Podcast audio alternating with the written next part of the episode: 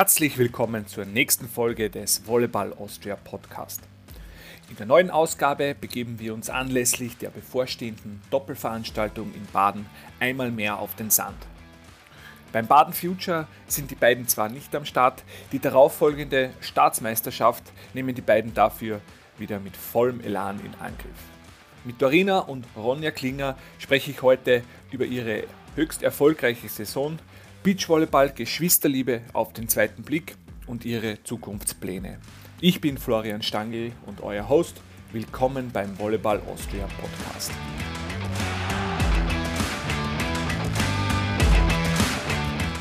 Im neuen Volleyball Austria Podcast heute zu Gast. Äh, zum zweiten Mal nicht nur ein Gast, sondern genauer gesagt zwei Gäste und zum ersten Mal zwei Schwestern. Herzlich willkommen Dorina und Ronja Klinger.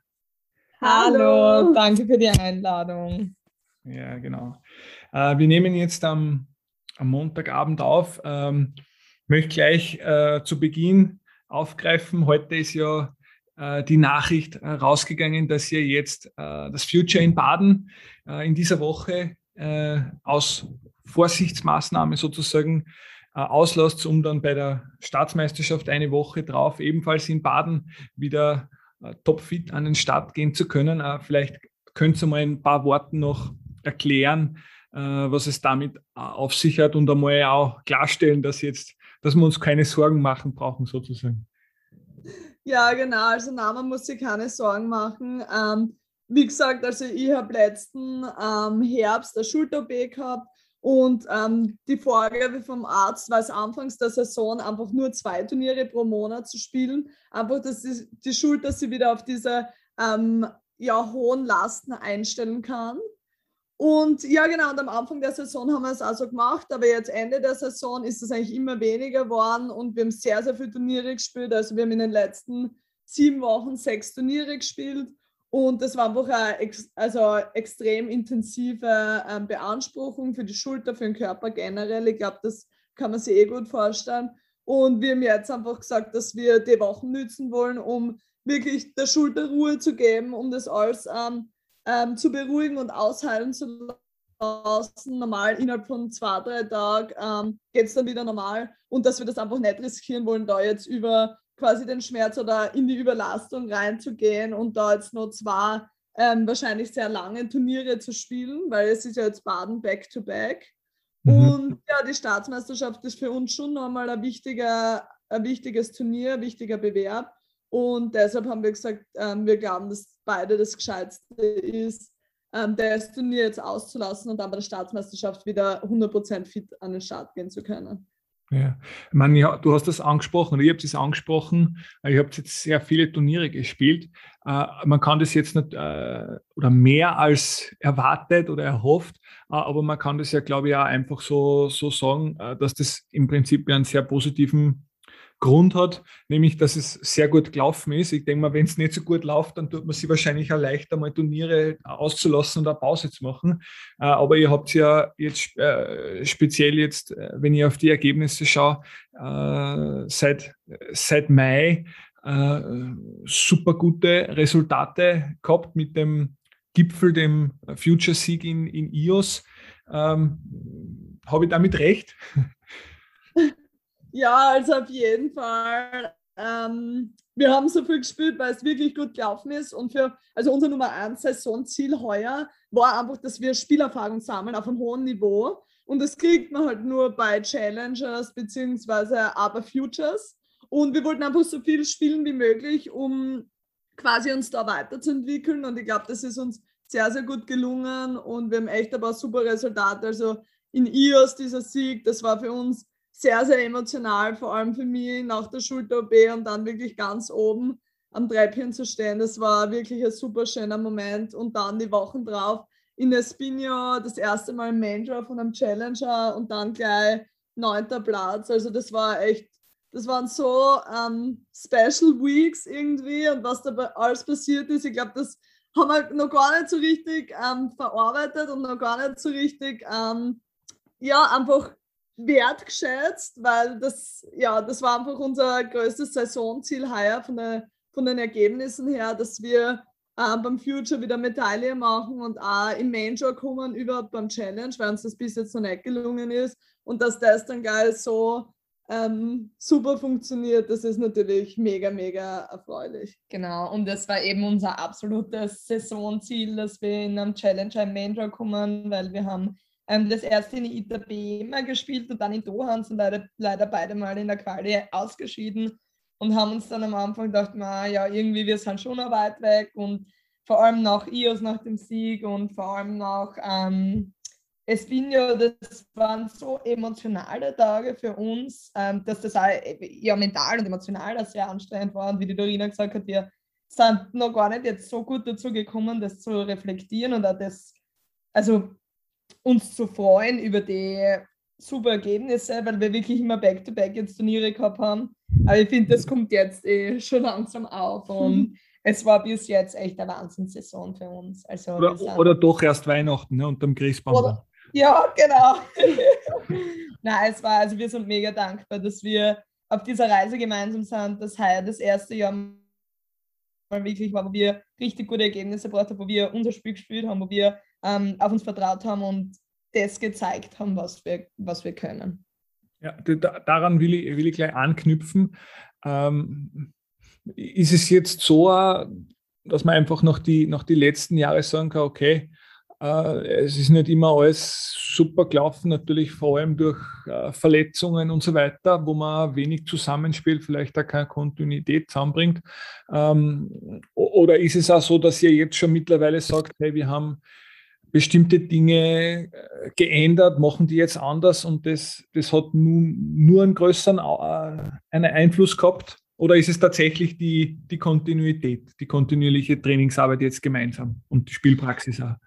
Boah, also ich finde, man muss sagen, die letzten drei Jahre waren ein absoluter Rollercoaster. Zuerst mal Schulter-B, Arena Schulter-B, Corona, dann ähm, generell Corona, die ganzen Turniere sind abgesagt worden. Ähm, es war einfach ein Wahnsinn. Ich glaube, die Dorina und eben keine einzige Saison bis jetzt ähm, wirklich vollkommen zusammengespielt.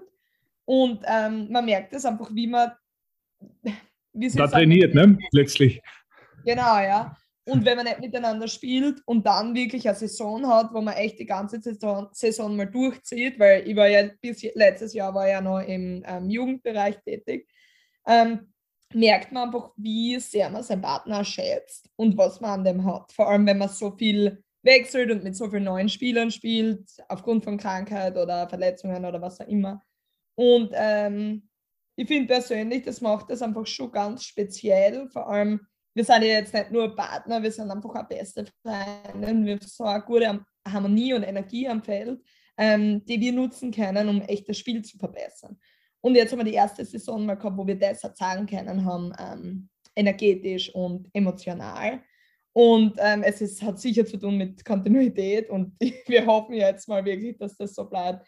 Aber ich glaube ganz sicher, dass also ihr merkt die Saison, wie sehr es schätzt, dass ich mit der Dorina gemeinsam am Feld stehe.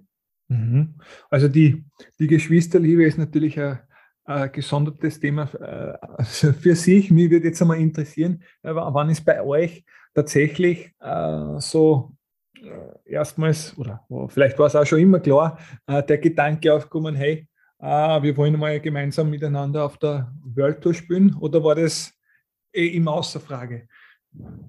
Ähm, also es ist eigentlich ganz witzig, weil wir haben einmal versucht, ähm, ein Turnier zusammen zu spielen. Ich glaube, das war damals U20 oder so mehr aus Spaß und das hat überhaupt nicht funktioniert. Also ja. es ist gar nicht gegangen. Das war 2016, da waren wir ja. noch zu unreif. Also wir waren beide sehr unreif und es hat einfach überhaupt nicht hingehört. Ich glaube, wir sind bei irgendeinem U20 ähm, Kärntner Turnier oder so siebter geworden oder so. Also es war wirklich, wirklich ganz, ja. ganz. Und wir sind unsere Wege gegangen, haben, glaube ich, eine Woche nicht miteinander geredet.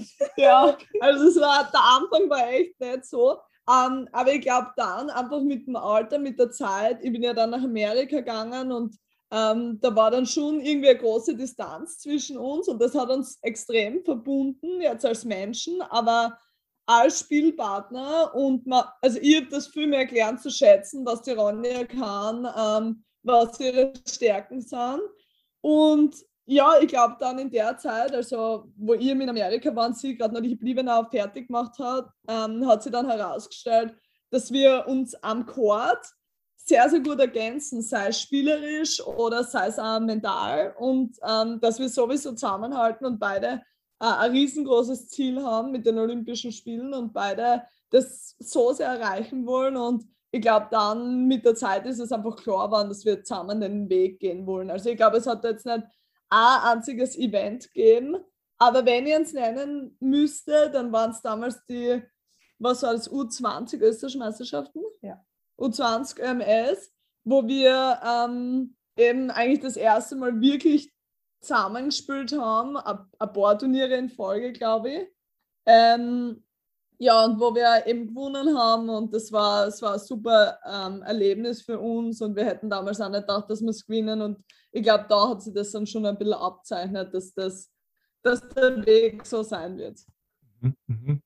Ah, jetzt würde ich, äh, wirf ich nur eben zu dem Geschwisterthema ein bisschen unkonventionelle Frage in den Raum. Vielleicht kann einmal jede die andere kurz so ihre Stärken am Feld einmal in ein paar Worte beschreiben.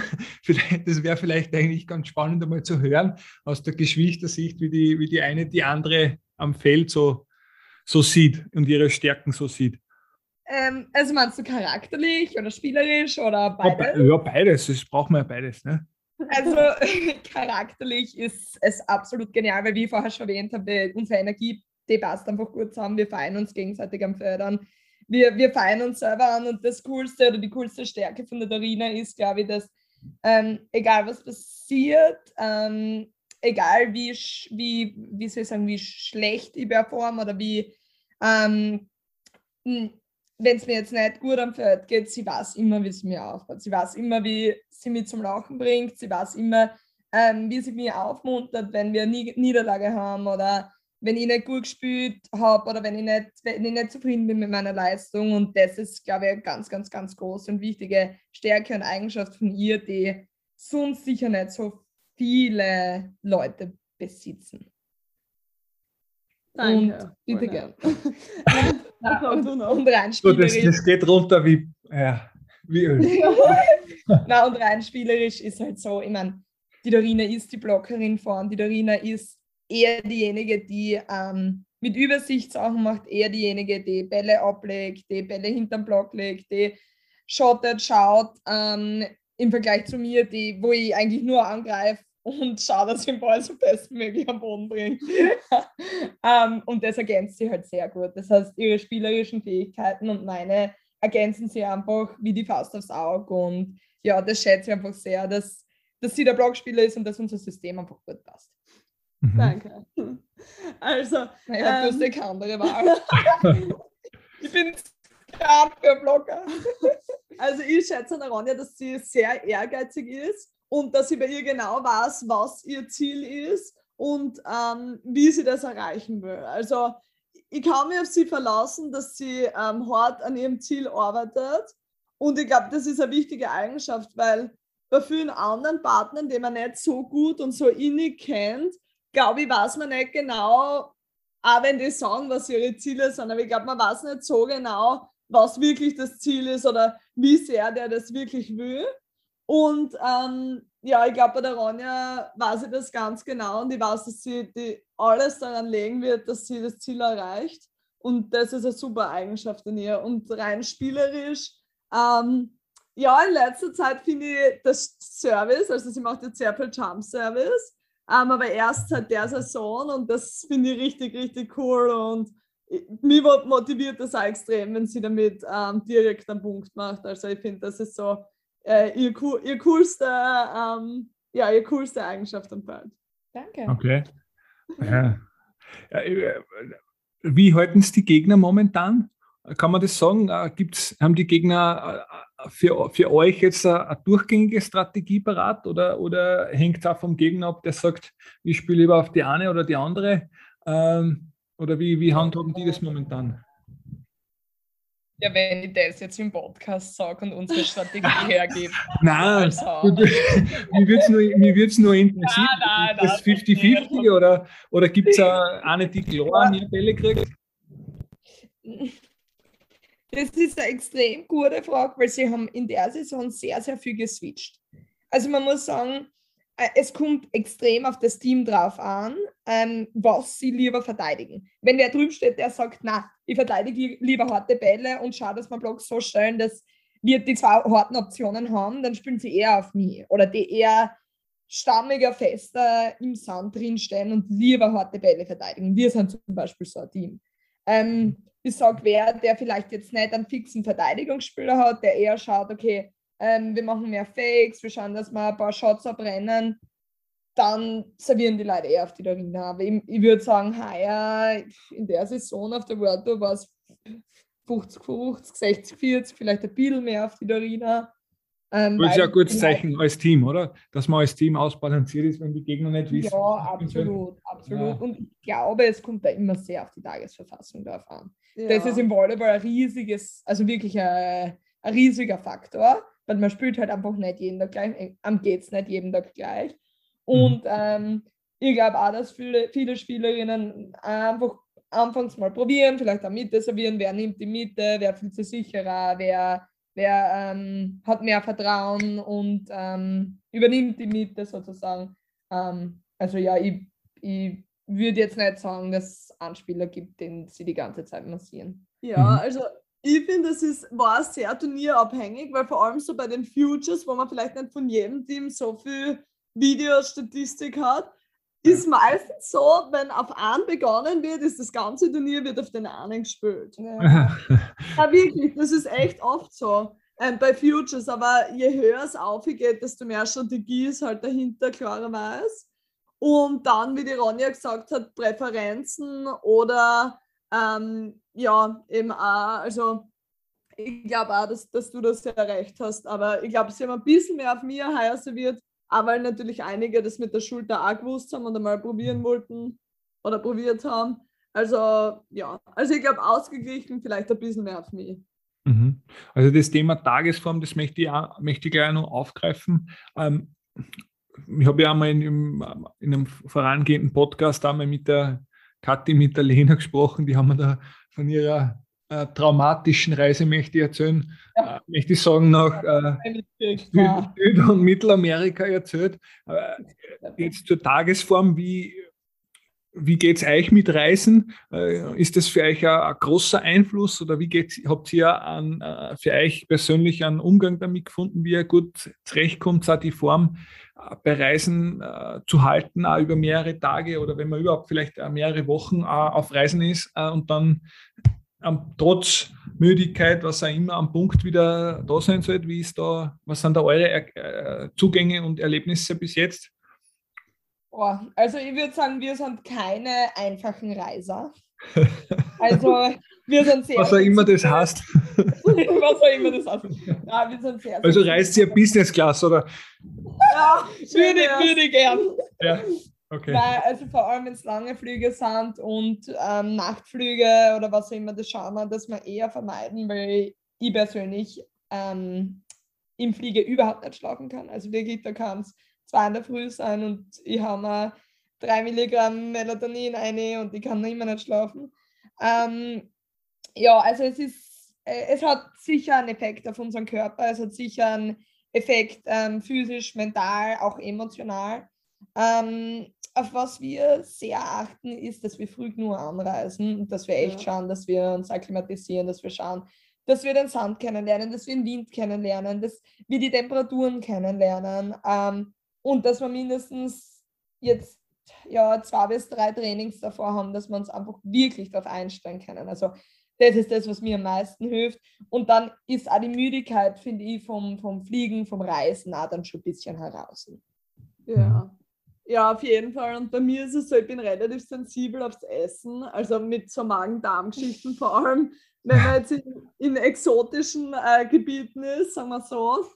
Ähm, also ich schaue einfach, dass ich präventiv, dass ich halt extrem aufpasse beim Essen, vor allem beim Wasser auch oder bei rohen Sachen. Und ähm, ja, aber wenn wir was gelernt haben, dass man also früh genug anreisen, ist wirklich das Um und Auf, weil man sich dann einfach so sehr an die Temperaturen auch dort gewöhnen kann. Ähm, ja, also ich finde, das ist eigentlich das Wichtigste. Und zum Beispiel heuer waren wir also sehr, sehr lange in Brasilien und haben dann einfach gesagt, vor dem ersten Turnier, wir, wir bleiben gleich dort, weil, weil man schon den Reisestress mit Hin- und Herreisen nach Österreich, weiß nicht, 15 Stunden oder was, das darf mhm. man nicht unterschätzen. Das macht, also da ähm, macht der Körper schon was mit. Also es ist immer besser, einfach länger wo zu bleiben, als oft irgendwie hin und her.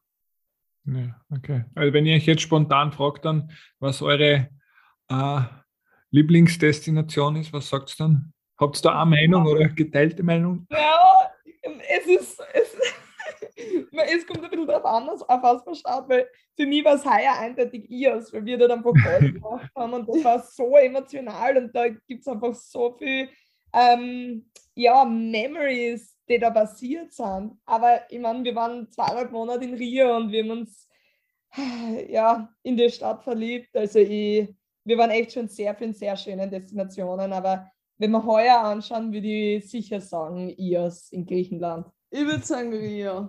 Also ich habe das Trainings, also wir waren wirklich, glaube ich, sechs Wochen dort. Ja. Und äh, die Trainingsbedingungen dort und wie man sich einfach zu 100% auf Volleyball fokussieren kann, weil man so weit weg ist, das war für mich einzigartig und das war echt so, so eine coole und schöne Erfahrung.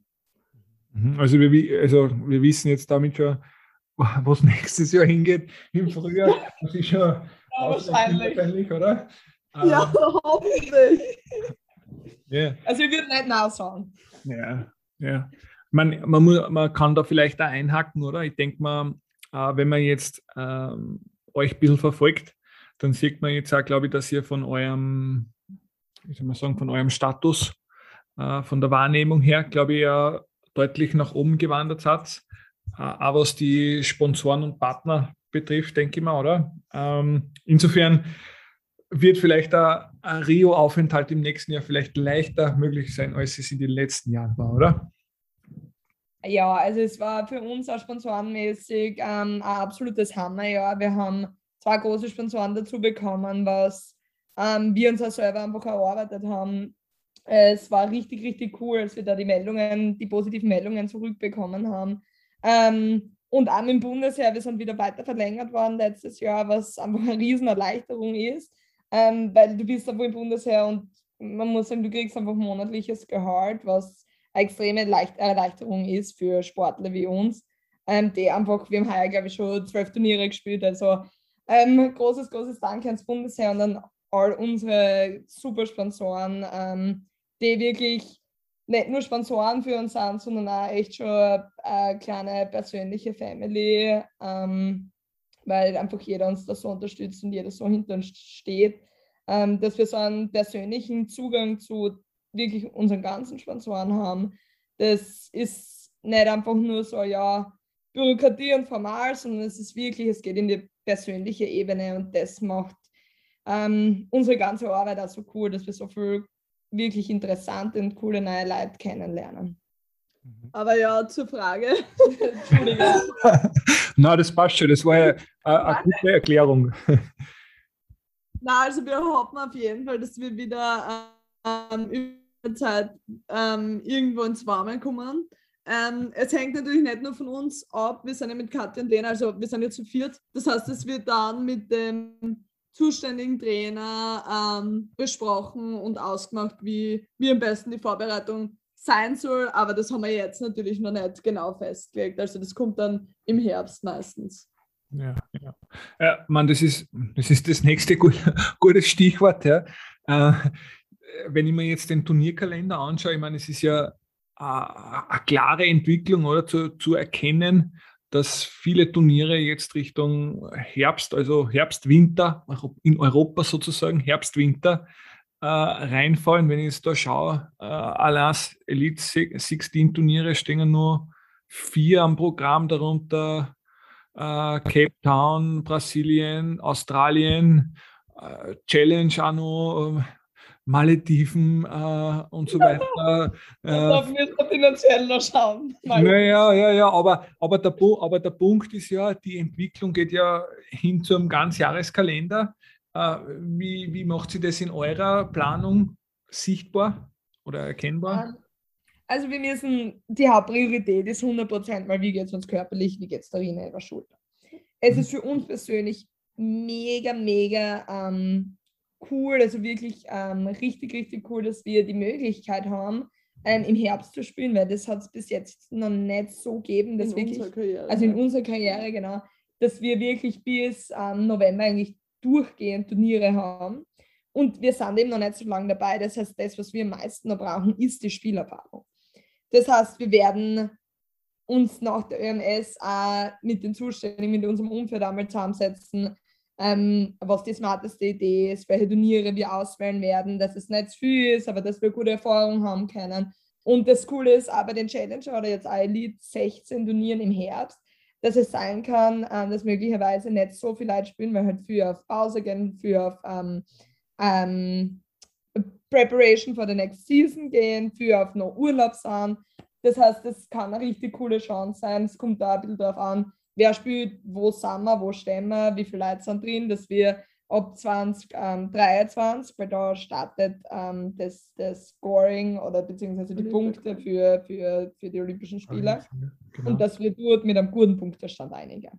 Ja, das, das wollte ich nämlich da nur nachfragen, auch, äh, inwieweit ihr da natürlich auch Bescheid wisst über die, über die, die Strategien der anderen Teams. Ne? Ich denke mal, wahrscheinlich die Teams, die, die schon vorn sind und viele Punkte haben, oder die werden sich sagen, ja, jetzt mache ich lieber eine längere Pause und bereite mich ausführlicher vor, weil meine Punkte bleiben wir im Frühjahr dann äh, sowieso, oder? Äh, und die Teams, die vielleicht eher Punkte aufholen wollen oder, oder, oder sie nur eine bessere Ausgangsbasis schaffen wollen, die werden mehr oder weniger wahrscheinlich dazu gezwungen sein, dass sie die Chancen wahrnehmen, oder? Ja, genau, das glaube ich aber man, man darf nicht vergessen, dass dann quasi zwölf Turniere in die Olympiawertung zahlen. Das heißt, es sind nicht wenig Turniere, also bei zwölf musst du gut scoren quasi. Das mhm. heißt, bis zur Olympia wird dann eh durchgehend sehr intensiv. Das heißt, ich kann mir gut vorstellen, dass einige Top-Teams oder Teams, die schon ähm, viele Punkte haben, einfach sagen, sie machen jetzt noch einmal längere Pause und Aufbau, bevor es dann wirklich in die Olympia-Quali geht. Ähm, natürlich sagt das keiner, kein anderes Team sagt das äh, so genau. Also man kann sich jetzt nur denken und ein bisschen zusammenreimen und man sieht ja, äh, wer angemeldet ist und so weiter. Aber ja, also. Oder wie auch die Babys plant, ne? das muss man auch noch dazu im, ja, Bereich. Ey, äh. Ja, wirklich. Und ähm, ich glaube, dass da für uns im Herbst schon einige Chancen sind, ähm, da wirklich zu punkten, ähm, beziehungsweise auch in einer besseren Ausgangslage zu starten. Also wir waren bis jetzt, haben wir noch nie beim Challenge im Main Draw gestartet, weil wir von den Punkten her immer nur in der Quali waren. Aber ich kann mir schon vorstellen, dass wir im Herbst dann wirklich einmal im Main Draw starten und das ist halt dann wieder einfach ähm, sehr cool für uns, weil du dann mit einer ganz anderen Einstellung eingehst, wenn du ähm, fix Gruppenspiele hast und das ist nicht immer gleich do or die. Also ich glaube, das wird, ich glaube, das wird cool nochmal im Herbst. Ja, und das ist halt eine mental andere Ausgangslage sozusagen. Genau, ja. Mhm. Or die, auch nur eine Zwischenfrage, seid ihr jetzt eher die Typen, die sagen, okay, wir spielen lieber, ich sage jetzt einmal eine Gruppenphase, äh, wo man vielleicht, wie es ja in manchen Turniere gibt, überhaupt da drei Gruppenspiele hat äh, und sagen kann, okay, jetzt habe ich ein Spiel verloren, es geht nur weiter, oder seid ihr, seid ihr die K.O.-Phase-Typen, jetzt, jetzt, jetzt wird es ernst, jetzt haben wir so richtig da? gute Frage. Also vor der Saison hätte ich eindeutig die, die Gruppenphase genommen, weil du einfach, du hast einfach weniger Druck, du musst einfach nicht das erste Spiel gewinnen. Aber wir, wir haben schon bei so vielen Qualis jetzt gestartet die letzten Jahre und haben uns dort ähm, ähm, ja, haben uns nur da bewiesen, dass wir es durch die Quali auch schaffen können, dass wir wirklich am Punkt äh, performen können. Das heißt, äh, ich meine, ich finde vom mentalen Status und vom Druck her ist es immer leichter, wenn du schon fix im Main-Job bist und wenn du schon sicher zumindest mal zwei Spiele hast, wo du wirklich mhm. Erfahrung kriegen kannst.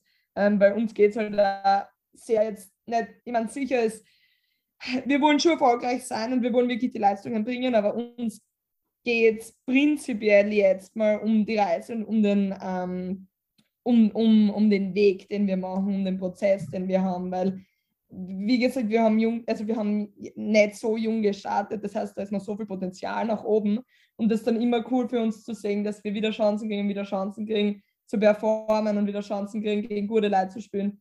Ähm, aber ja, ich, ich würde sagen, das ja, also nicht, also ja, das ist eine gute Frage.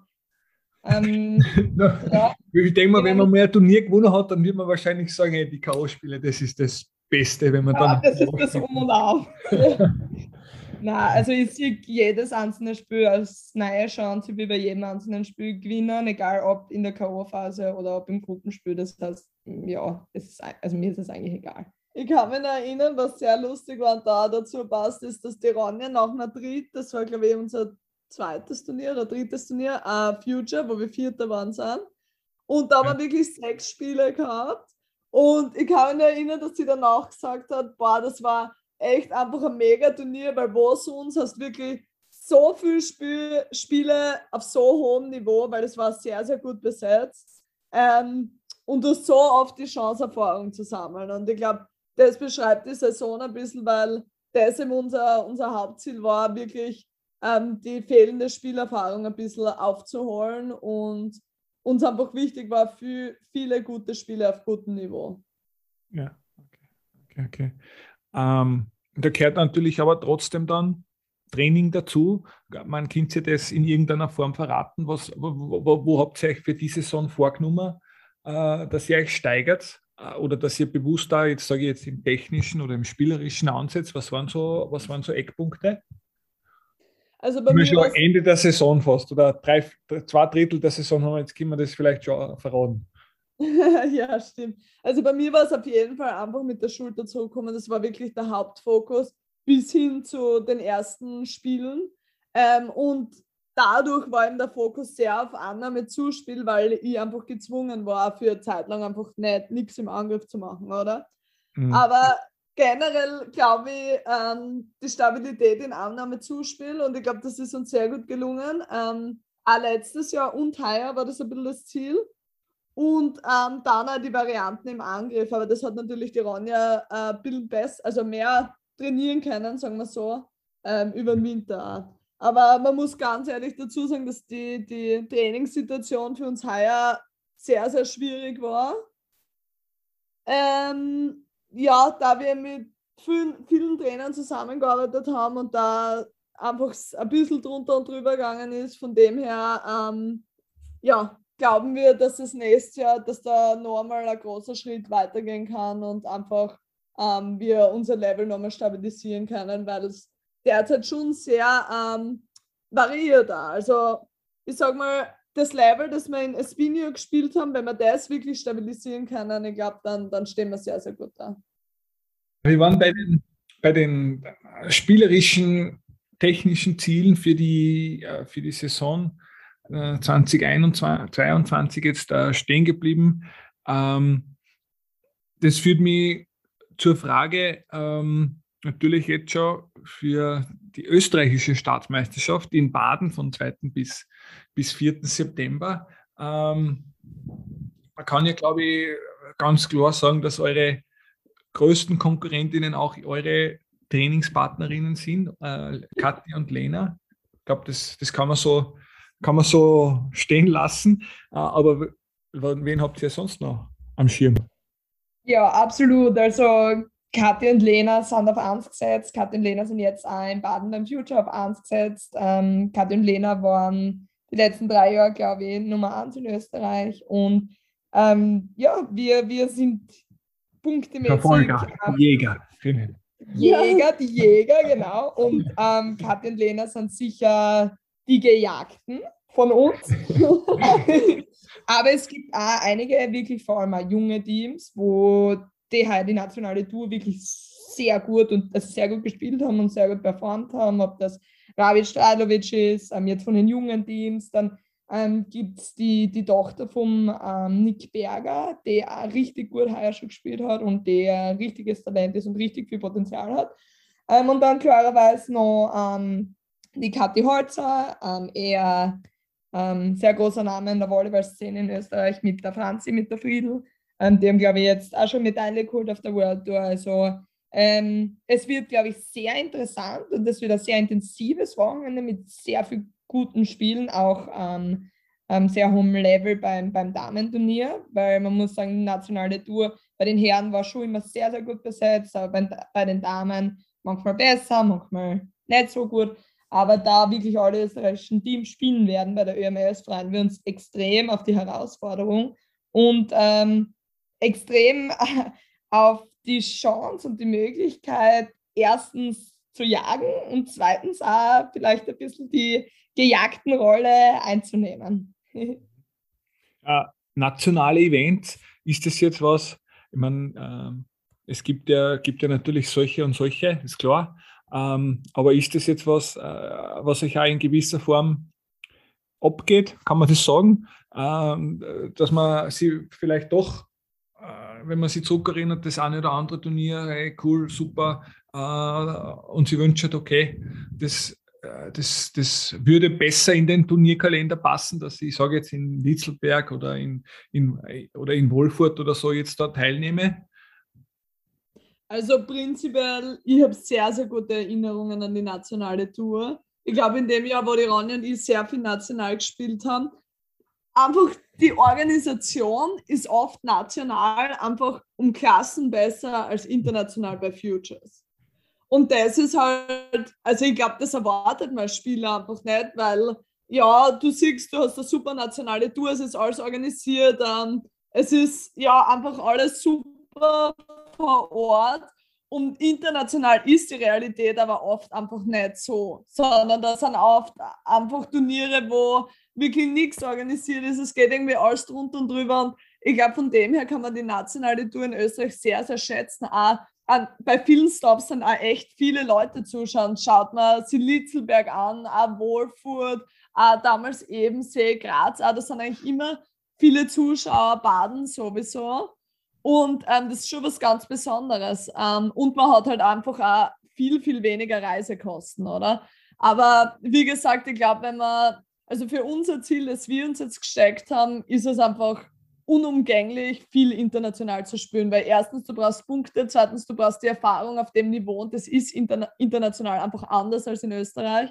Ähm, von dem her sicher vermisst wir irgendwie die nationale Tour, weil es schon immer coole Erlebnisse waren, aber andererseits, wir wissen, wo wir hinwollen und da, da muss man einfach über, ähm, über seine Grenzen gehen und halt international sehr viel spielen. Also ja. Ja, ich schaue ich, ich schau gerade nämlich in, in dem Moment auch noch nach, aber ihr könnt mir das sicher vorgreifen. Äh, euer bestes gemeinsames Badenturnier war bislang boah, ich glaube, es war 2018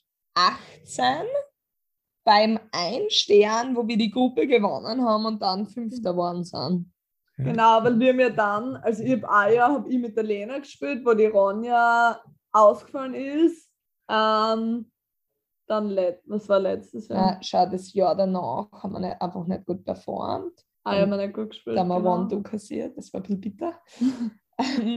und dann war das mit der Lena und dann war nur Conti Cup und ich habe die U22 gespielt ah, ja, und dann ist es schon heuer. Genau. Also es war absolut und das war unser, einer unserer ersten ähm, World Tour und internationalen Events und dass wir dann dort gleich den, ähm, ähm, die Gruppe gewinnen und wirklich am fünften Platz machen, das war ein sehr spezieller Moment und auch was ähm, uns am Baden also liegt, weil du einfach so gute Erfahrungen und so gute Erlebnisse damit verbindest, dass wir uns extrem freuen, dass die ÖMS heuer in Baden ist. Ja, also man kann es jetzt natürlich auch so sagen, äh, dass es so ein Future im eigenen Land ein super Sprungbrett ist, oder? Für, für viele Teams, äh, dass sie, dass sie mal äh, Punkte kriegen, dass sie mal in die Quali reinkommen, dass sie mal vielleicht über eine Wildcard in den Hauptbewerb kommen, so wie es jetzt in Eichem Fall war, oder? Wenn ich jetzt schaue auf die Startliste mit Rabic, Strajlovic, die jetzt im Hauptbewerb zum Beispiel stehen, das, das wäre eigentlich genauso, wie es bei euch war, oder? Ja, also extrem. Und ich glaube, dass der, der ÖVV, der österreichische Ballverband, sich einfach da extrem bemüht um die Wildcards und wirklich jungen Teams die Chance geben will, weil so war es bei uns damals. Wir haben auch schon mal eine Wildcard in Baden gekriegt. Dann seitdem war, glaube ich, jedes Jahr war es so, dass irgendein junges Team eine Wildcard gekriegt hat. Ähm, also von dem her extremes Sprungbrett. Du spielst einmal wirklich auf ähm, Top-Niveau ähm, gegen super andere Teams. Die, die anderen Teams kennen die nicht, was vielleicht e-, echt wirklich kein, kein Nachteil ist. Also sowas bei uns damals zumindest, dass uns einfach die anderen zwei Teams nicht kannt haben und wir gut performt haben und dann auf einmal ähm, gewinnst die Gruppen oder hast irgendeinen kleinen Erfolg und das motiviert halt natürlich auch extrem und vor allem im eigenen Land. Also ich würde das äh, als sehr, sehr große Chance sehen für, für, für junge Spieler. Aber wenn man nur in der Quali startet, einfach mal überhaupt äh, da reinzukommen und ähm, auf dem Niveau zu spielen, ist, glaube ich, schon ähm, super für, für alle, die wirklich weiterkommen wollen. Mhm. Dann abschließende Frage: Wie groß wird der Klinger Fanclub ähm, nächste Woche äh, bei der österreichischen Staatsmeisterschaft sein? Der hat ja mittlerweile jetzt in, in Form eures Bruders, glaube ich, äh, ja sogar im Standard gelesen. also ja, hat schon weit gebracht. Ja. Äh, mit was äh, kann man rechnen?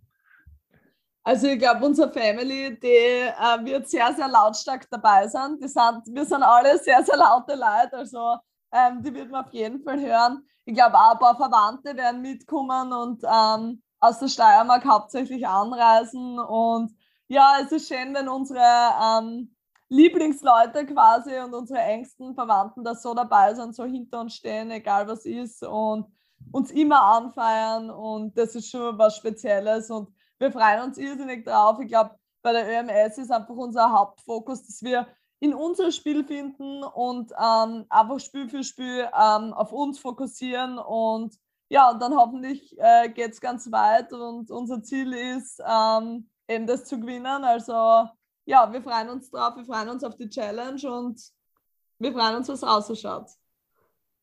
Wir freuen uns auch auf, auf die Jagd, die Jagd zu beobachten, sage ich jetzt einmal. Die große Jagd auf 15 Teams, kann man sagen, jagen Kathi und Lena.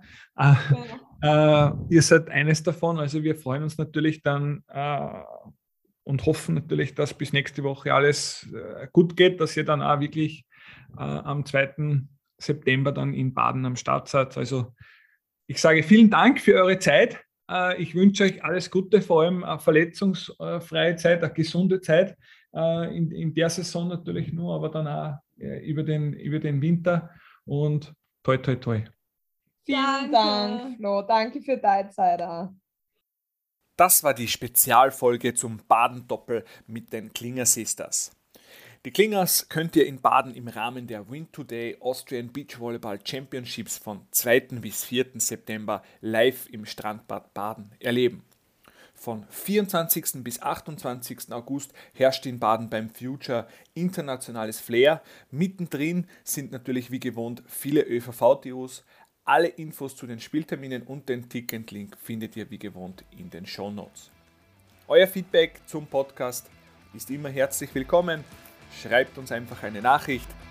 In diesem Sinn, vielen Dank für euer Interesse und schaltet auch beim nächsten Volleyball Austria Podcast wieder ein.